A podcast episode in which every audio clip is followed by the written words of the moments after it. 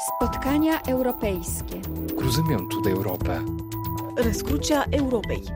Stavrodromitis Europis. Treffpunkt Europa. The Hub of Europe. Carrefour de l'Europe. Frédéric Lebel. Bonjour et bienvenue au carrefour de l'Europe. Depuis les élections présidentielles truquées de 2020 et la répression féroce qui s'est abattue sur le mouvement de protestation, on avait presque oublié l'importance de la Biélorussie et de son dictateur Alexandre Loukachenko. La voilà revenue au centre de la guerre qui se joue entre la Russie et l'Ukraine, la Russie et l'Occident, au prix d'un abandon quasi total de sa souveraineté au profit de Moscou, de de plusieurs centaines de milliers de Biélorusses partis se réfugier en Pologne et en Lituanie, sans compter celui de la chef de l'opposition biélorusse en exil, Svetlana Tikhanovskaya. Quelle place le pays tient-il dans la stratégie de guerre de Vladimir Poutine? Quelles relations les deux autocrates entretiennent-ils? Et l'opposition muselée à l'intérieur peut-elle se mobiliser en dehors des frontières? C'est ce que nous allons voir avec nos quatre invités. Céline Bayou, vous êtes rédactrice en chef de la revue Regard sur l'Est et chargée de cours à l'INANCO. Tatiana Choukan, vous êtes docteur en sciences politiques et chercheuse associée au Centre d'études de la vie politique de l'Université libre de Bruxelles et vous avez participé au projet de recherche Biel Exil sur les exilés biélorusses d'Europe centrale et orientale, coordonné par Ronan Hervouette. Ronan Hervouette, que l'on retrouve par téléphone depuis l'Université de Bordeaux, où vous êtes professeur de sociologie, et Grégory Reco en studio également, responsable des pages internationales du site The Conversation avec lequel nous sommes partenaires. Bonjour à tous les quatre.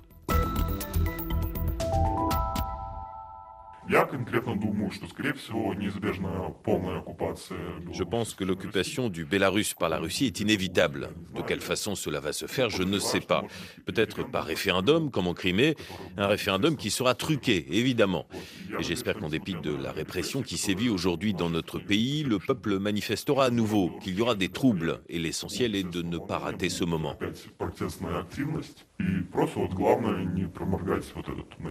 Un jeune combattant biélorusse ou bélarusse en Ukraine pour ouvrir cette émission.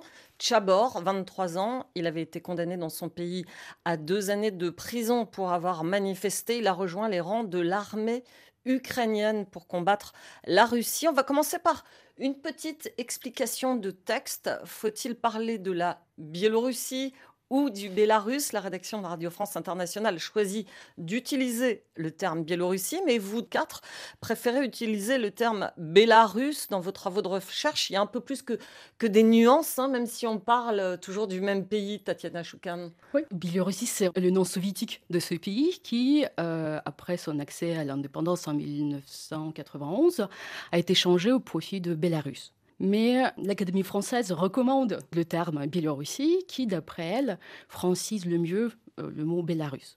Mais je dirais qu'au-delà de ces questions d'ordre linguistique et de francisation, euh, l'emploi du terme Bélarus marque le positionnement par rapport à ce pays. Et l'utiliser, en fait, euh, permet d'insister plus sur le fait qu'il s'agit d'un pays qui, qui a sa propre subjectivité politique, un pays qui a son identité nationale, son histoire propre, et donc ne pas le percevoir uniquement comme une zone d'influence de la Russie. Et je dirais qu'après les protestations citoyennes sans précédent, donc qui ont lieu au Bélarus en 2020, et cet éveil euh, civique et national du peuple Bélarus. Donc ils ont en fait convaincu plusieurs personnes qu'il était temps de euh, d'utiliser le terme Bélarus et reconnaître justement la subjectivité de ce pays et ne pas le réduire à se lier à son histoire euh, commune avec la Russie. Et puis, puisqu'on est dans, dans, les définitions, euh, Céline Bayou, c'est important aussi de, situer bien géographiquement euh, la Biélorussie euh, avec des frontières, avec tous les pays qui comptent dans ce conflit ukrainien. Décrivez-nous un petit peu sa position centrale et géostratégique. Alors oui, position tout à fait centrale en Europe. On peut difficilement être plus central en fait quand on regarde une carte. Et, et en même temps, on est exactement sur cette ligne de fracture qui est incarné aujourd'hui par l'Ukraine avec, c'est très désagréable à dire, mais on a d'un côté la Russie et de, l'autre côté l'Union européenne ou l'OTAN. Et là, on, est vraiment pile sur le, sur le passage entre les deux qui concerne un certain nombre de pays qui sont notamment bah, l'Ukraine, la, la, Biélorussie ou le Biélarus, la Moldavie et on peut même inclure les pays du Caucase. Voilà, c'est-à-dire les pays qui en fait ont été d'ailleurs l'objet d'une politique européenne dédiée qui s'appelle le partenariat oriental. Euh, donc ce, concept en fait qui est très désagréable de pays de l'entre-deux. Et puis bien sûr euh, stratégique euh, s'il en est la Biélorussie puisque c'est de son territoire qu'a été lancée l'invasion de l'Ukraine. La Biélorussie est de fait aujourd'hui Tatiana Choukan la base arrière de l'armée russe en Ukraine. Ça a été le cas notamment en 2022, enfin l'année dernière. Euh, donc les territoires bélarusses a été utilisés pour effectuer euh, donc des tirs et des bombardements euh, du, nord de l'Ukraine. les troupes russes ont également utilisé les, infrastructures bélarusses, tant civiles que militaires. Il y avait des centres. Bélarus a, a apporté des services multiformes, euh, soit médicaux, soldats russes blessés, soit de, enfin, les, services de réparation pour des matériels endommagés par la guerre. Il y avait également des centres euh, euh, d'entraînement conjoint où les, les réservistes russes donc, étaient préparés pour le service militaire. Mais aujourd'hui, il y a quelques hum, changements dans le sens où donc les territoires bélarusses n'est plus utilisé pour des tirs depuis presque un an déjà. Il y a, il y a plus d'aviation russe sur les territoires euh, bélarusses. Voilà, même si et le nombre de, de, troupes euh, n'est pas le même qu'avant. Par exemple, les, réservistes voilà, préparés ont été déjà envoyés euh, sur le front. Mais c'est désormais un territoire où sont stationnées des armes nucléaires russes. Il y a des déclarations qui ont été faites euh, dans ce sens. Et une modification de la constitution biélorusse Tout à fait. pour le permettre Tout à fait. Mais pour l'instant, en fait, on n'a aucune preuve de l'installation déjà euh, réalisée, en fait, enfin, du déploiement déjà réalisé de l'arme nucléaire. Il faut euh, souligner que du côté de la population bélarusse, que ce soit parmi les euh, euh, personnes euh, qui ne soutiennent pas le régime ou qui le soutiennent. En fait, il y a un, consensus sur, enfin, dans, le refus en fait de, cette mesure. Et d'après les enquêtes sociologiques dont on dispose, autour de 75-80% des Bélarusses n'approuvent pas du tout l'idée du déploiement de l'arme nucléaire tactique sur leur territoire. Donc ça sera plus un effet d'annonce. On a quand même euh, parlé à un moment de la construction euh, d'un centre pour les entreposer, ces armes, plus effet d'annonce pour euh, peut-être bah, je pense qu'il est peut-être impressionner l'ennemi. Non, mais je pense qu'il enfin, il, y a des travaux de construction de ce stockage. voilà, mais pour l'instant, il n'y a pas eu de déploiement réel de l'arme nucléaire. Enfin, pour l'instant, donc on verra ce que ça va donner par la suite la guerre en Ukraine aux, portes de la Biélorussie. De nombreux jeunes Biélorusses sont partis combattre pour libérer l'Ukraine avec l'idée de se libérer un jour peut-être aussi de Loukachenko, dont ils ont fui la répression. Témoignages rares recueillis en Ukraine par Alice Siragvache et Virginie Pironon. À Paris, on les écoute. Parmi ces quelques centaines de combattants bélarusses, ils sont 30 environ à avoir rejoint directement l'armée ukrainienne au sein d'une unité. Précisons que pour des raisons de sécurité, leurs voix, tout comme leur nom de guerre, ont été changées. Leur famille restée au Bélarus pourrait être menacée. Ricky est parmi les plus jeunes. Il a à peine 18 ans. En 2020, celui qui n'était encore qu'un adolescent a participé à Minsk aux manifestations massives contre le régime de Loukachenko. Il a dû fuir le pays où il risque la prison. Et s'il s'est engagé aux côtés des Ukrainiens, c'est pour une bonne raison. D'abord, c'est parce que je veux rentrer chez moi. J'ai tout là-bas. Ma famille, mes amis, ma maison que je veux retrouver. Et sans armes à la main, je ne pense pas que ce soit possible. Même chose pour Dadi, qui lui a laissé femmes et enfants à l'abri, à l'étranger, pour rejoindre le front il y a quatre mois. Cet engagé volontaire vient d'ailleurs tout juste d'être blessé, touché à la main par un éclat d'obus. Bien sûr, c'est une décision qui a été très difficile à prendre. J'ai très bien compris que je ne venais pas participer à un safari, comme on dit. Je n'ai jamais vu ce qui se passe ici à travers des lunettes roses. Je ne me fais pas d'illusions, genre tout peut arriver, mais je serai épargné. Non. Pourquoi est-ce que je suis venu combattre en Ukraine? Vous savez, il y a cette phrase qui est devenue un cliché. Sans une Ukraine libre, il n'y aura pas de Bélarus libre. Si, ici en Ukraine, ça se finit mal, il n'y aura plus d'espoir pour le Bélarus pour les 50 prochaines années. Une préparation rigoureuse avec un haut niveau de technicité. L'unité travaille particulièrement en ce moment avec de nouvelles armes anti-drones et s'est spécialisée dans les interventions nocturnes. Le commandant de cette unité, Valéry Sarachik, joint par téléphone, dit sincèrement espérer que le Bélarus évitera la guerre civile. Mais en attendant, dit-il, nous sommes obligés de constituer cette force armée pour pouvoir peser un jour dans le dialogue de l'après-Loukachenko. Tatiana Choukan, est-ce qu'on a une idée du nombre de combattants biélorusses qui sont partis en Ukraine? Ben, en temps de guerre, en fait, c'est une information impossible à avoir. On sait qu'une des unités principales, donc une unité bélarusse, euh, qui a le nom de Kastus Kalinowsk, donc a changé son nom. En enfin, au début, c'était un bataillon, maintenant c'est un régiment. Donc il n'y a pas assez d'hommes euh, pour que ce soit un vrai régiment, puisque c'est plus de 3000 euh, personnes. Mais quand même, euh, on peut dire que l'engagement des Bélarusses en Ukraine en 2022 est beaucoup plus important par rapport aux Bélarusses qui sont partis combattre en Ukraine encore en 2014 pendant la guerre du Donbass. Et dans la tête de ces combattants, est-ce qu'il y a l'idée que en, combattant Poutine sur le sol ukrainien, d'une certaine manière, ils œuvrent peut-être aussi à la libération de leur propre pays? Euh, Complètement, puisque c'est l'idée que la victoire de l'Ukraine affaiblira euh, la Russie et ce sera une occasion, enfin une chance pour les Bélarusses de finir avec euh, le régime euh, en place. Et il faut dire que pour plupart des, des, combattants bélarusses, cet engagement combattant en Ukraine s'inscrit dans la continuité de leur investissement dans les protestations de 2020. Comme on a vu dans le reportage, c'est des personnes qui ont été investies à des degrés variés dans les protestations, et pour certains, c'était une première expérience protestataire. Il était également reprimé, passé à, tabac, purgé des peines de courte ou de longue euh, de détention. Et ensuite, euh, avec ce sentiment d'impuissance face à la répression, ont dû euh, quitter le pays et s'exiler dans les pays limitrophes. Et donc, du coup, le passage à l'action combattante aux côtés des Ukrainiens, en fait, leur permet de sortir, en quelque sorte, de ce, statut de victime de la répression de retrouver leur pouvoir d'agir, donc leur agentivité politique qu'ils ont découverte euh, en, 2020. Enfin, une manière voilà, de pouvoir enfin repliquer, sentir utile et continuer le combat pour un Bélarus libre et démocratique qu'ils ont commencé avant, mais dans un autre contexte et à une autre échelle. Céline Bayou, on, peut dire que les deux conflits, euh, le conflit euh, ukrainien et l'opposition en Biélorussie, sont désormais intrinsèquement liés?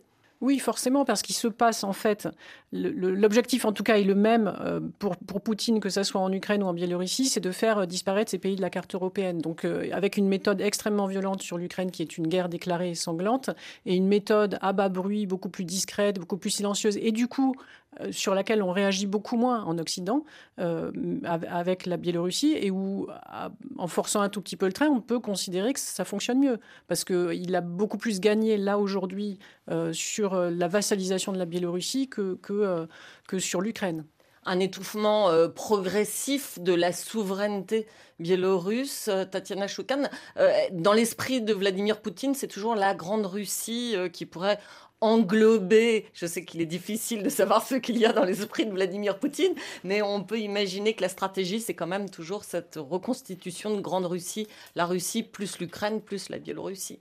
En fait, il y avait d'autres, euh, euh, opportunités pour la Russie pour euh, absorber le Bélarus, notamment en 2020 lors des élections truquées, donc la, vague de protestation qui a suivi. Et euh, à ce moment-là, enfin, vu que Lukashenko a été dans une situation tellement affaiblie, que s'il y avait une vraie volonté politique d'intégrer euh, Bélarus euh, au sein de, de, la Russie, ça aurait été une, comment dire, enfin, un moment propice voilà, pour le faire. Vous ne voyez pas un dessin Grande Russie?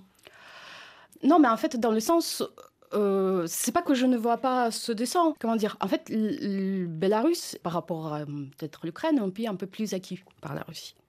dans le sens où euh, sur le plan économique, Russie contrôle plusieurs euh, domaines, notamment euh, enfin, tous les flux du, gaz qui passent par les gazoducs dont la Russie dispose plus de 50% voilà, des, entreprises qui gèrent ces infrastructures.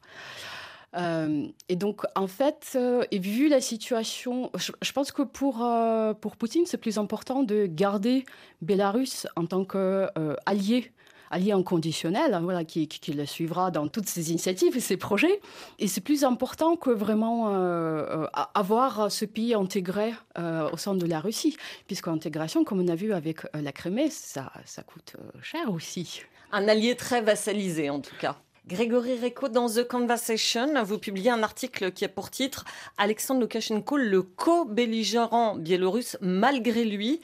Et on voit à quel point euh, le dictateur est pied et poings liés avec Moscou, économiquement, militairement, politiquement. Absolument, c'est un article de Olga Belova, une, très bonne spécialiste de la Biélorussie de l'Université de Bordeaux-Montaigne, qui euh, explique que cette euh, vassalisation de la Biélorussie ou du Bélarus par la Russie, elle dure depuis un moment et évidemment, elle s'est largement intensifiée depuis 2020 quand les sanctions occidentales euh, assez dures ont été prononcées à l'encontre de Loukachenko et de son régime. Et Loukachenko, qui avait passé euh, des décennies pratiquement à louvoyer entre l'Occident et la Russie, a essayé de jouer sur les deux tableaux, cette fois s'est retrouvé avec une seule option, c'est se tourner complètement vers Poutine et se retrouver pieds et poings liés avec la Russie, la Russie qui le tient à bout de bras aujourd'hui, euh, notamment en termes financiers, euh, notamment évidemment dans les tarifs du gaz qui sont, euh, qui sont plus bas que ce qu'elle pourrait faire. Et Loukachenko sait qu'aujourd'hui, il n'a pas d'autre option, il ne peut plus du tout jouer les Occidentaux contre l'Ukraine il essaye quand même de garder un semblant d'indépendance, notamment, ce qu'explique Olga Belova, en tentant de s'afficher en tant que médiateur. On se souvient qu'il avait euh, avait réussi à tenir ce rôle, notamment après 2014, en abritant les euh, discussions entre les séparatistes du Donbass, les Ukrainiens et les Russes à Minsk. Hein, les fameux accords de Minsk, c'était là-bas, et un petit peu sous sa férule, en tout cas, c'est lui qui était euh, le grand organisateur. Il a essayé, après 2022, après le début de la guerre en 2022, à nouveau de jouer les intermédiaires. Il a d'ailleurs contesté euh, le fait que finalement les négociations se soient tenues ailleurs, notamment en Turquie, en disant qu'il ne comprenait pas pourquoi les Ukrainiens ne voulaient pas euh, euh, vraiment négocier longtemps avec les Russes sur le territoire biélorusse, alors que pour les Ukrainiens, effectivement, c'est un co-belligérant pour toutes les raisons qui ont été dites.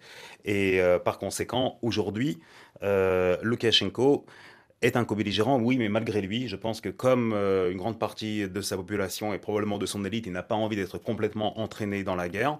Il sait que ça pourrait être tout à fait dévastateur pour son régime. Donc, il essaye euh, un petit peu de, résister, de ne pas euh, aller complètement là-dedans. Il a été obligé de faire des concessions, notamment cette fameuse, cette fameuse réforme constitutionnelle qui a été adoptée par référendum en février 2022, par laquelle il autorise la Russie à déployer des armes nucléaires sur son, sur son territoire. Mais il reste encore aujourd'hui un petit zeste d'indépendance. Et comme le disait Tatiana Chokan, c'est positif pour la Russie d'avoir un État indépendant allié, notamment pour les votes à l'ONU. Il n'y en a pas tant que ça qui suivent systématiquement la Russie. Et euh, la Biélorussie est l'un de ces rares États avec euh, l'Érythrée, euh, la Corée du Nord et quelques autres. Hmm. S'il y a bien un, domaine, le seul peut-être domaine dans lequel Alexandre Loukachenko résiste encore, c'est celui de l'engagement militaire direct de son armée en Ukraine.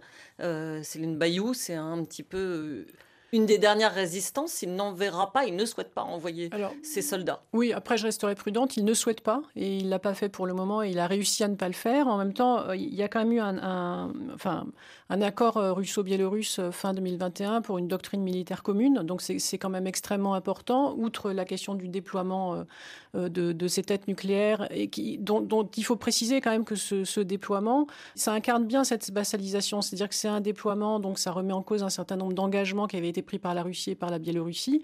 Euh, mais en fait, la Biélorussie n'a pas le contrôle. C'est-à-dire que le, contrôle euh, se fait pas par la Russie. Et derrière, il a Moscou. Euh, donc sa marge, elle est très très étroite. Et puis il faut parler bien sûr des miliciens Wagner. On se souvient euh, de l'incroyable épisode de juin dernier où, à la suite de la mutinerie avortée de Wagner, la Biélorussie a proposé euh, d'héberger sur son territoire les miliciens et leur chef, Evgeny Prigogine, qui a depuis trouvé euh, la mort dans un accident d'avion. Comment avez-vous interprété cet épisode absolument hallucinant, Tatiana Choukan, quand on sait quand même que pendant très longtemps, les miliciens Wagner ont été perçus comme des ennemis par Alexandre Loukachenko? Bah, de toute façon, les perceptions d'Alexandre Lukashenko euh, changent en fonction du contexte. Et euh, avec cette histoire de, de, Wagner, je pense que voilà, il, il, a essayé de rejouer ce même euh, rôle de médiateur et de proposer, enfin je ne sais pas dans quel sens, enfin dans quel ordre je veux dire ça a été fait, voilà, enfin si, l'initiative venait de lui ou de Moscou, voilà, proposer une solution, en gros gagnant-gagnant pour Moscou pour résoudre ce problème de Wagner. Sait-on si les troupes de Wagner sont toujours présentes en Biélorussie aujourd'hui? Euh, Oui, ils sont toujours présentes. Euh, mais en même temps, on a très peu d'informations sur ce qu'elles font exactement au Bélarus.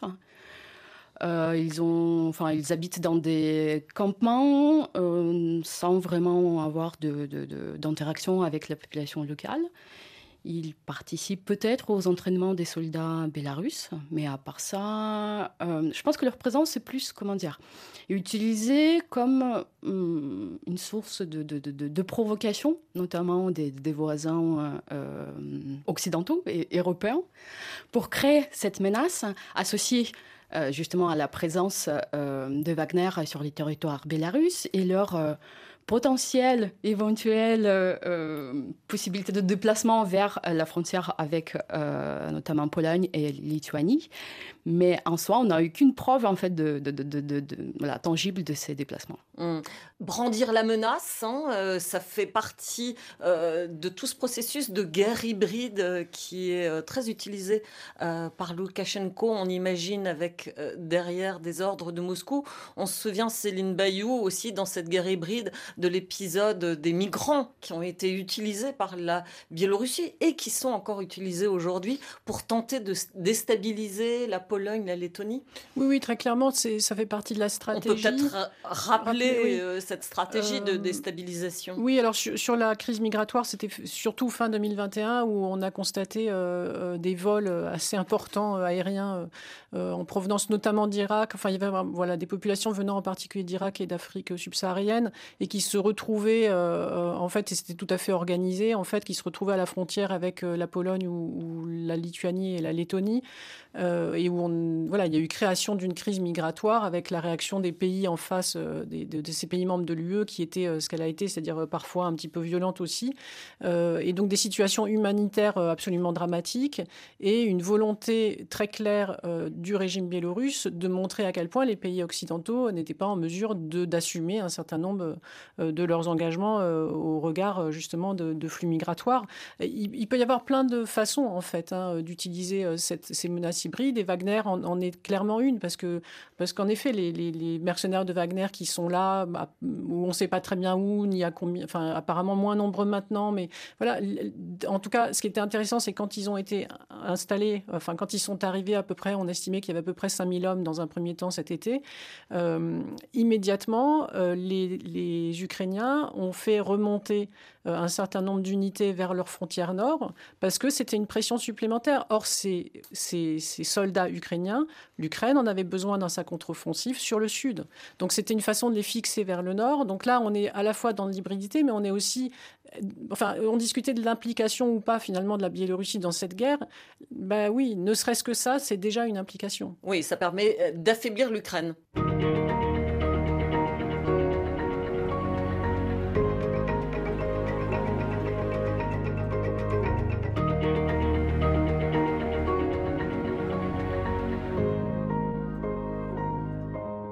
Carrefour de l'Europe, Frédéric Lebel. La Biélorussie fragile, vassale de Moscou, c'est Carrefour de l'Europe avec euh, nos trois invités en studio. Tatiana Choukan, docteur en sciences politiques et chercheuse associée au Centre d'études de la vie politique de l'Université libre de Bruxelles. Céline Bayou, rédactrice en chef de la revue Regard sur l'Est et chargée de cours à l'INENCO. Et Grégory Reco, responsable des pages internationales du site The Conversation. Et en ligne, Ronan Hervouet, professeur de sociologie à l'Université de Bordeaux Bordeaux le prix d'une dictature qui a presque 30 ans et qui fait aujourd'hui d'Alexandre Loukachenko le dictateur à la longévité la plus longue sur le sol européen, c'est bien sûr la répression. Ronan Hervouet, vous avez signé aux éditions Plein Jour La Révolution suspendue et vous avez rencontré des dizaines d'exilés c'est là que s'est reconstituée l'opposition en Pologne et en Lituanie surtout. Oui, euh, après la contestation euh, à, grande échelle, hein, contestation exceptionnelle euh, durant le mois d'août, septembre, octobre 2020.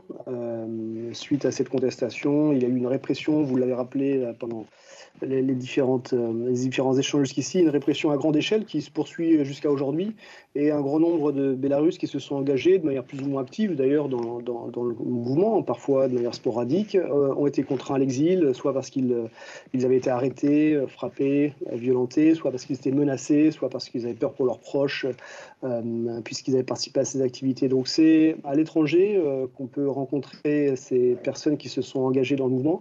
il est plus possible d'enquêter au Bélarus depuis 2020. Hein. la, répression est trop grande, la, sécurité n'est pas assurée pour les, chercheurs et surtout pour les personnes qu'ils rencontreraient. Donc face à cette situation et pour raconter ce qui était une, un mouvement euh, d'échelle exceptionnelle, c'est en, République tchèque, en Pologne et en Lituanie que j'ai euh, rencontré des exilés bélarusses qui avaient participé au mouvement et qui avaient été contraints, de fuir.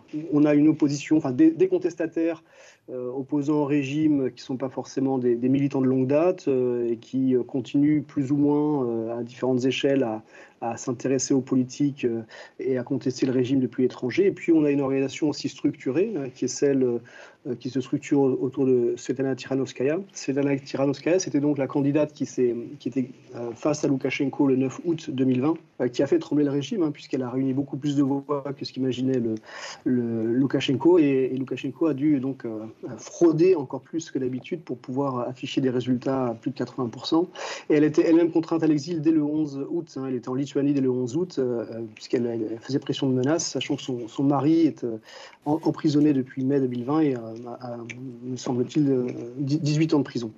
Donc cette opposition essaie de se structurer depuis Vilnius. il y a également des, opposants, des organisations comme BIPOL, des, dissidents, des policiers dissidents qui s'organisent plutôt depuis Varsovie. Évidemment, ces deux mouvements autour de Tiranowskaya et de BIPOL ont, des, ont des relations. Est-ce qu'on sait, est-ce qu'on a une idée du nombre de Biélorusses qui euh, ont dû s'exiler? On parle apparemment du plus grand exode qui a touché euh, le pays sur euh, la période contemporaine Très probablement, c'est difficile à mesurer. Des chiffres circulent de 100 000, 300 000, on parlera aussi de 500 000. Alors il y a vraiment les gens qui sont partis dans les mois qui ont suivi très, très rapidement.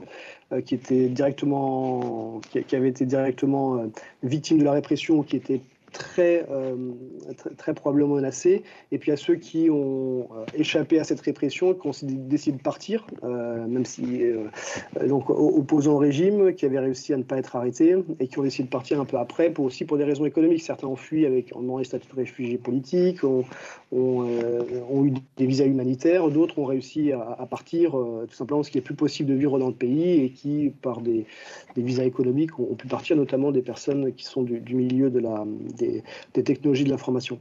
Euh, donc 200 000, 300 000, 500 000 sur une population de 9 millions, 9 millions 100 000 habitants, c'est un mouvement de, effectivement de, de grande ampleur.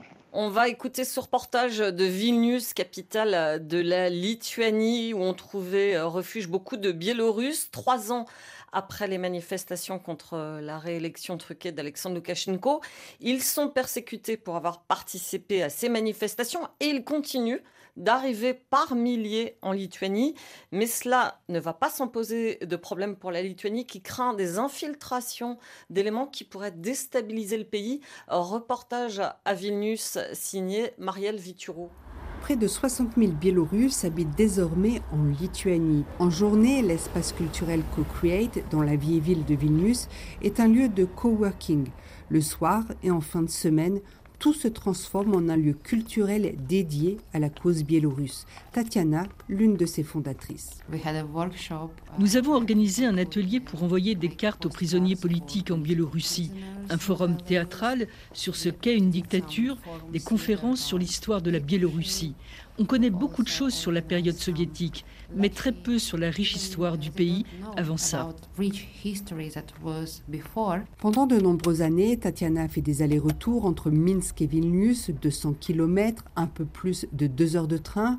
La révolution de 2020, puis l'implication de la Biélorussie aux côtés de la Russie en Ukraine ont changé la donne. Je ne peux plus y aller à cause de l'activité que j'ai ici, dans ce lieu. Nous ne faisons rien de mal, rien d'illégal, mais on est considérés comme des criminels car nous sommes contre toute forme de dictature. Le HU, l'Université biélorusse des sciences humaines, avait déménagé de Minsk à Vilnius en 2004 car son orientation européenne dérangeait Alexandre Loukachenko. La fréquentation a baissé quand les relations entre l'Union européenne et la Biélorussie se sont un peu normalisées vers 2010, mais aujourd'hui les étudiants affluent. Voilà ce que répond Ouladislao Ivano, enseignant dans cette université, quand l'administration s'étonne de la hausse des inscriptions. C'est pas votre bureau de recrutement qui a fait votre travail, c'est le régime de Lukashenko et le régime de Poutine qui ont fait tout ce travail pour vous. Il y a vraiment beaucoup d'étudiants. Avant, il y avait des programmes qui étaient très élitistes parce qu'il y avait juste 5, 6, 7, 8 étudiants, alors que maintenant, euh, il n'y a plus de programme élitiste. Mais l'implication de la Biélorussie aux côtés de la Russie en Ukraine a changé la donne pour les réfugiés en Lituanie. Au printemps, une loi a été adoptée restreignant les droits de certains Russes et Biélorusses. Elle pourrait devenir encore plus restrictive. Une décision qui inquiète Yaor. Ce doctorant et opposant politique est arrivé à Vilnius il y a deux ans. Il a réussi à trouver un professeur à l'université de Vilnius pour continuer sa thèse. J'ai obtenu mon permis de résidence pour des raisons humanitaires et je dois le renouveler chaque année. Avec ma femme, on pense demander le statut de réfugié. On entend beaucoup dire ici que les Biélorusses sont dangereux pour la société lituanienne et ça nous met en danger. La Lituanie craint aussi la présence d'agents du KGB parmi les réfugiés. Volia est sûre et certaine de leur présence. En 2016, quand je suis venue la première fois, mon mari a reçu une longue lettre du KGB détaillant ce que j'avais fait, avec qui j'avais parlé j'ai tout de suite compris qu'il y avait des agents du KGB au sein de l'opposition. Donc, par exemple, personne ne sait où j'habite exactement. Mon mari m'a interdit de prendre des photos de ce que l'on voit par les fenêtres. Le flux de réfugiés ne devrait pas se tarir. Les arrestations continuent en Biélorussie, les retours sont impossibles. Comment envisager l'avenir en Lituanie ou ailleurs? Cette question taraude de nombreux Biélorusses. Renan Hervouet, euh, les exilés biélorusses se sentent-ils euh, de moins en moins bienvenus euh, en Lituanie ou en Pologne? En 2020-2021, lorsque la répression était terrible, au sein du Bélarus, cette répression a, fortement résonné dans l'imaginaire polonais, l'imaginaire lituanien, parce que ça renvoyait à l'époque du, rideau de fer, à l'époque soviétique pour les Lituaniens, à l'époque communiste pour pour les Polonais. Et donc, ils ont accueilli euh, les Biélorusses qui fuyaient. Probablement après février 2022, euh, évidemment, le, le, Bélarus était plus simplement euh, le, pays dans lequel le dictateur avait, réprimé ses contestataires, mais le dictateur qui était aux côtés de Poutine qui fait qu'à partir de 2022, dans les récits que j'ai recueillis, il y avait certaines inquiétudes, notamment en Lituanie. En printemps dernier, il y a eu des, des différents euh, débats au Parlement lituanien euh, pour restreindre les droits des, Biélorusses et des Russes résidant en, Biélorussie. Euh, et puisque les Lituaniens à la fois souhaitent de manière solidaire avec ceux qui combattent euh, le, régime de Poutine, mais sont en même temps extrêmement prudents, euh, voire suspicieux envers euh, des Biélorusses qui pourraient être infiltrés ou qui pourraient prétendre être des opposants au régime, mais vouloir bénéficier d'un certain nombre de, de bénéfices liés au statut de, de résident dans un pays de l'Union européenne.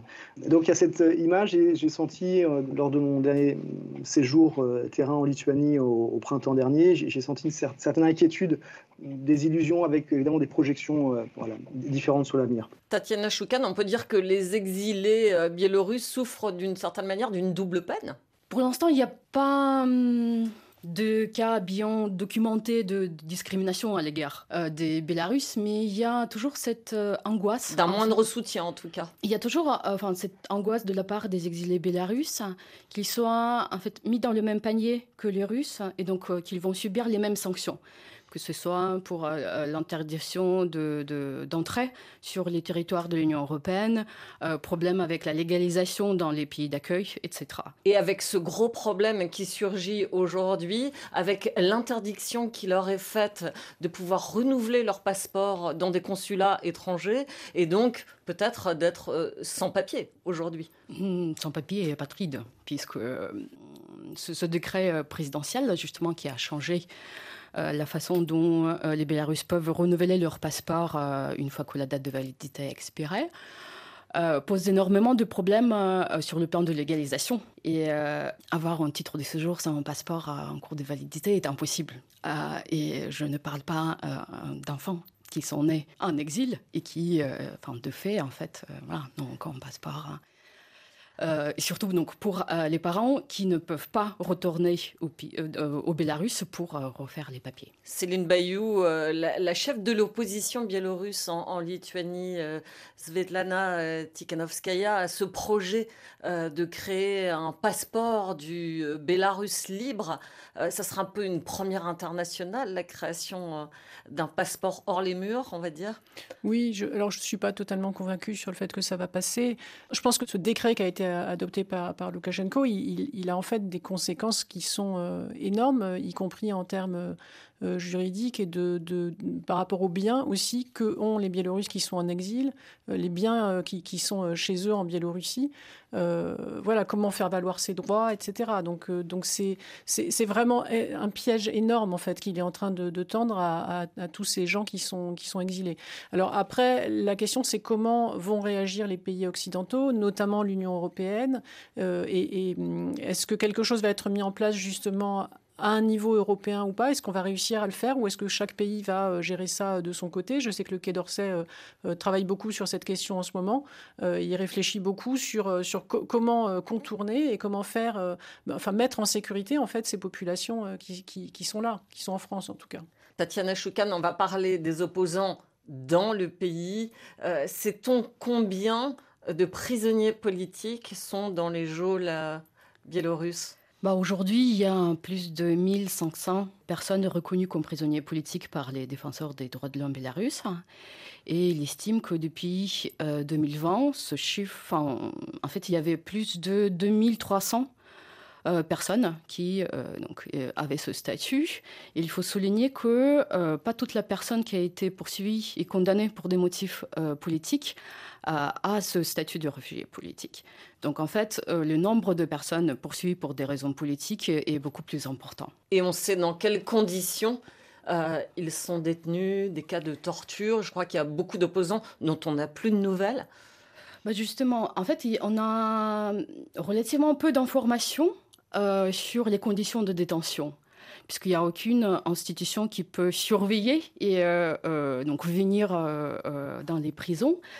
les seuls, enfin, donc source d'information, c'est les récits des personnes ayant purgé leur peine et euh, donc qui sont sortis de prison.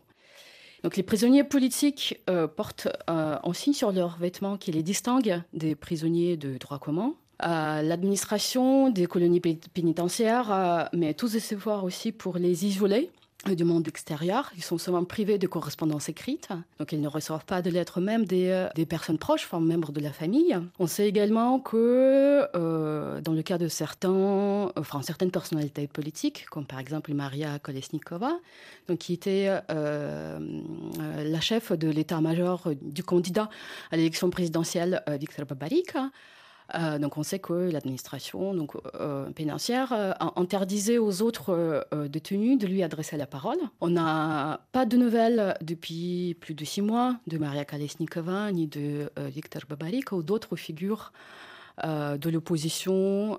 Et il y a également, enfin, tous les prisonniers politiques n'ont pas d'accès aux, soins médicaux adaptés et leurs proches n'ont pas toujours la possibilité même de passer les médicaments nécessaires pour le traitement des maladies chroniques. Et pour tous les citoyens euh, biélorusses, on peut dire que l'arsenal euh, législatif s'est extrêmement renforcé. On peut être condamné pour un simple like sur Internet. Tout à fait. En fait, la, stratégie des autorités, c'était d'abord d'interdire la rue et ensuite se prendre à l'espace numérique. Et euh, donc, liker une publication ou commenter une publication en contenu euh, protestataire euh, expose à des risques de, répression. et on a plusieurs cas de personnes condamnées justement pour avoir liké ou relayé donc les messages à contenu protestataire. Et par contenu protestataire, je veux dire critique du régime, de l'action des forces de l'ordre ou même la guerre en Ukraine. L'information, euh, les échanges avec la communauté biélorusse et exilée, tout se passe via les réseaux sociaux. L'occasion de parler euh, d'un secteur euh, dont on parle peu pour la Biélorussie, la tech. Dans un des articles que vous publiez dans The Conversation, Grégory Reco, vous parlez même d'une Silicon Valley de l'Europe de l'Est et ce secteur très profitable s'interroge aujourd'hui, faut-il rester ou faut-il partir de Biélorussie? Tout à fait. C'est un article de Katerina Jouk de la Grenoble École de Management qui s'appelle très justement Should I Stay or Should I Go pour reprendre un titre célèbre. Et la question se pose pour euh, toutes les nombreuses entreprises de la Silicon Valley d'Europe de l'Est, euh, d'après une formule consacrée notamment par le Wall Street Journal. Alors c'est vrai que c'est un petit peu inattendu quand on parle de la Biélorussie. On, pense avant tout, l'image qui vient en tête, c'est celle d'un vieux kolkhoz soviétique poussiéreux. On a d'ailleurs entendu tout à l'heure lors du reportage le fait que les services de sécurité biélorusses n'ont pas changé de nom après la disparition de l'URSS. Il s'appelle toujours le KGB, alors qu'en Russie, au moins cosmétiquement, la, dénomination a changé, c'est devenu FSB. Donc dans ce pays qui est dirigé par un ancien dirigeant de, de Kolkhoz avec le KGB qui euh, surveille les gens, eh bien, il y a eu euh, une espèce de hum, compréhension par Loukachenko au début des années 2000 de l'importance du secteur du numérique.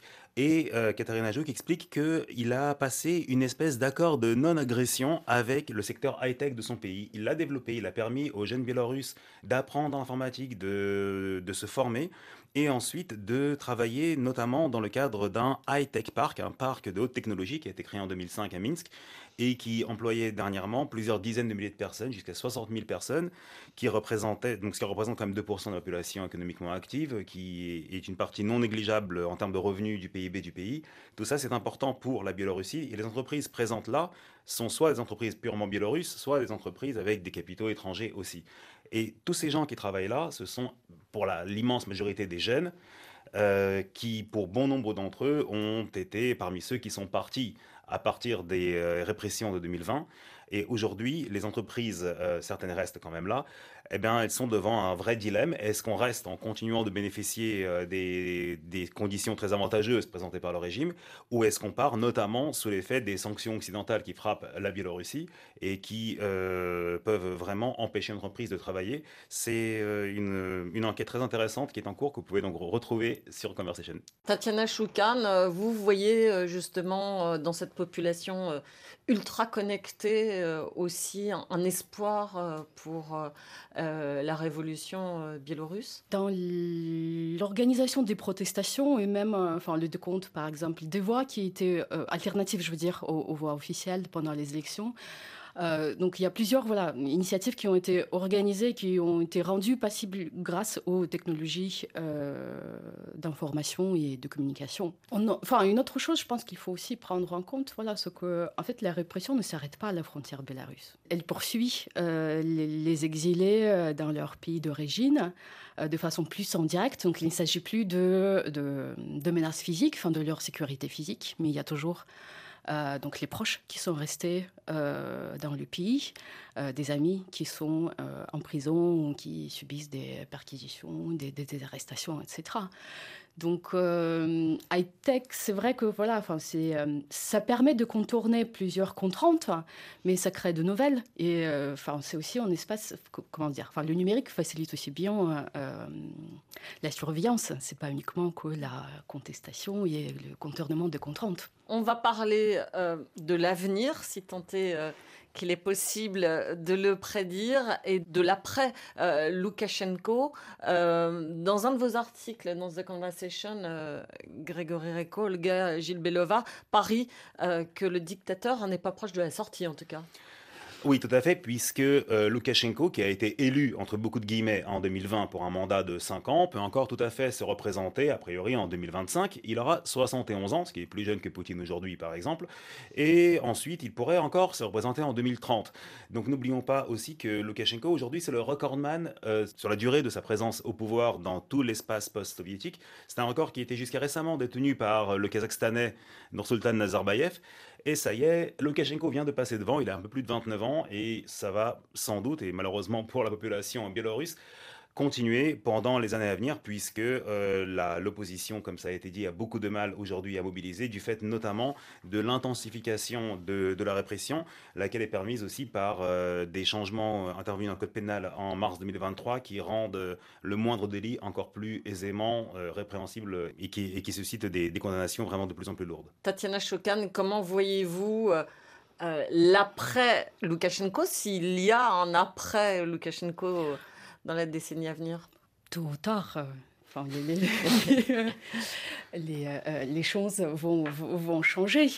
Mais est-ce que, est que l'opposition en exil, c'est une question que je vous pose à vous et à Ronan Hervouet, est-ce que l'opposition en exil aujourd'hui est assez structurée pour imaginer avoir un rôle dans le futur? Renoir je, je, serais très prudent. En, 2020, euh, la plupart des les experts, les spécialistes n'avaient pas du, tout vu, venir en fait cette mobilisation de 2020 et où le régime a tremblé. Il faut, rappeler qu'il y a eu mi-août 2020, à un moment donné, il y a eu vraiment l'espoir que le, régime allait tomber.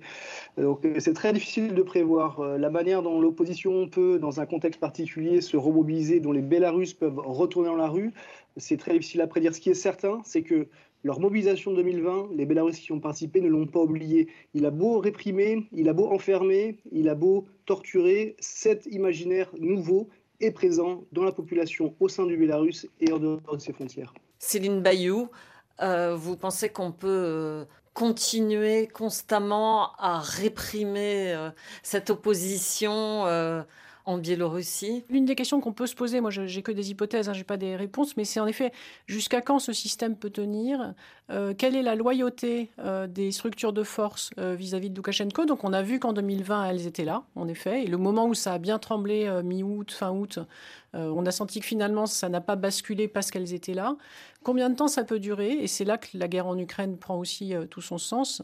Euh, et une autre, moi, une question que je me pose souvent, c'est de me dire, mais euh, donc Loukachenko n'est pas éternel, tout comme Poutine n'est pas éternel sur l'après, en fait, supposons que l'un ou l'autre euh, euh, ne soit plus là pour des raisons de santé ou autre, euh, voilà, ou de mort naturelle, enfin, peu importe.